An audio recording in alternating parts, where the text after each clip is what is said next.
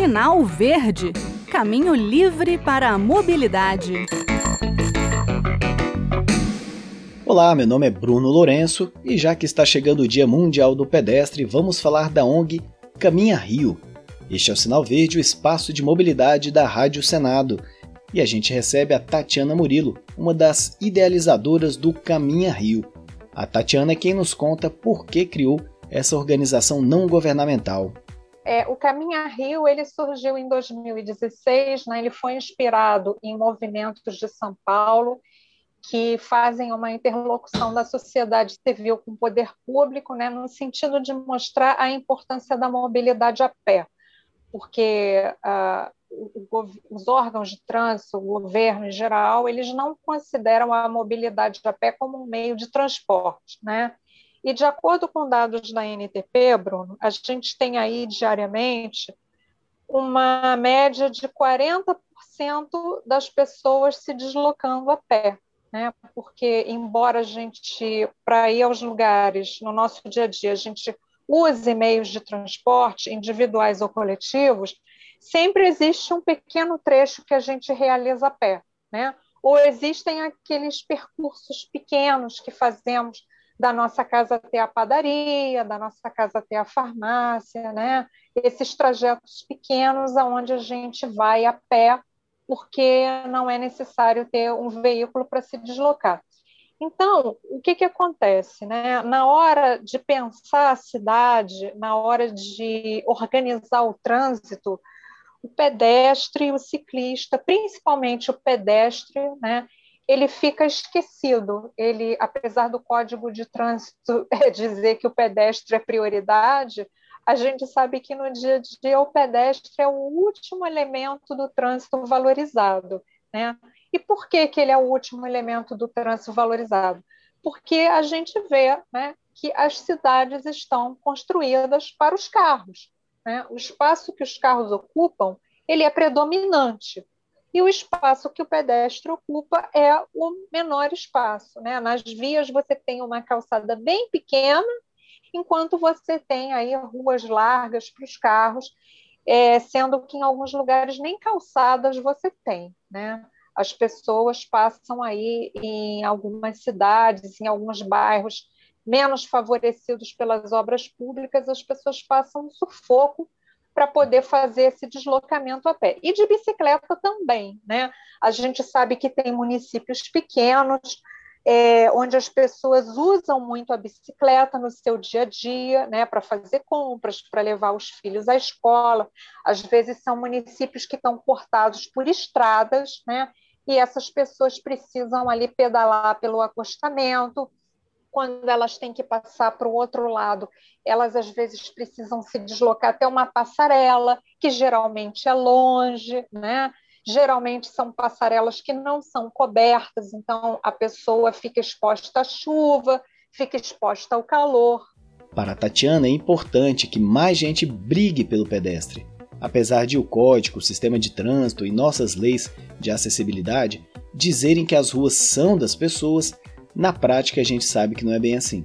Sempre me lembro da época em que eu tinha criança pequena em casa e cada passeio que eu fazia com o carrinho, empurrando o carrinho de bebê, era uma luta para encontrar uma rota que fosse acessível, né? que eu conseguisse que eu conseguisse chegar ao meu destino. Né? Os filhos cresceram, mas quem tem mobilidade reduzida, é cadeirante, por exemplo, ou está com mais idade, temporariamente com alguma dificuldade, sofre muito com essa péssima qualidade das calçadas isso quando elas existem. Vamos ouvir um pouquinho mais da Tatiana Murilo. Então, hoje, no Brasil, ah, assim como o Caminha Rio, várias organizações que estão aí tentando fazer essa interlocução com o poder público para mostrar né, que esse espaço ele tem que ser mais democrático, ele tem que ser mais bem dividido e que as cidades têm que ser construídas para as pessoas, né? Não para os carros. As pessoas têm que ser a prioridade nas cidades. Lembrando, Bruno, que a gente tem aí uma questão nessa discussão que está presente, que é a questão da acessibilidade, né? que é uma questão muito importante. Nós temos a Lei Brasileira de Inclusão em vigor desde 2015, né? e nós temos um grande percentual da nossa população com, são, que são pessoas com deficiência ou pessoas com mobilidade reduzida, né? seja em razão da idade, em razão de doenças, em razão de acidente.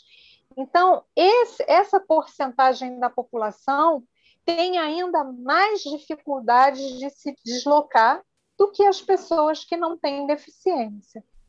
Se interessou pelo Caminha Rio? Então eu recomendo que você entre no site caminhario.org, tudo junto, e dê uma olhada.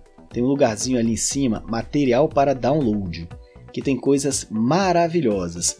Tem um mapa específico do Rio de Janeiro a pé, mas o resto do material é para baixar e compartilhar.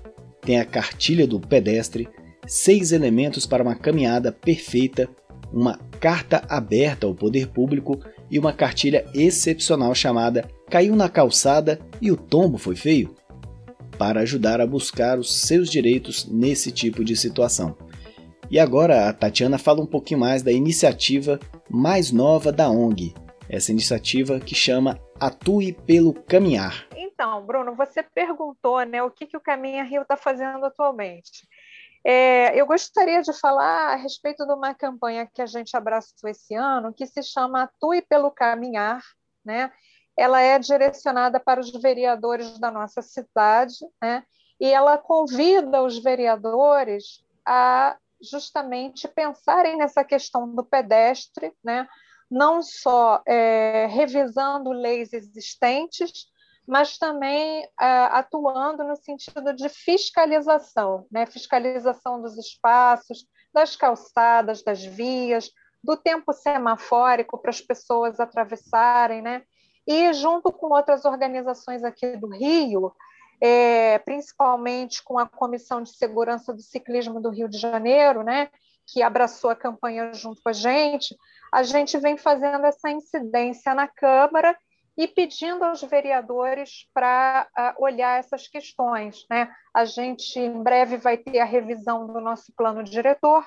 Existe uma comissão da Câmara que está responsável por fazer essa revisão.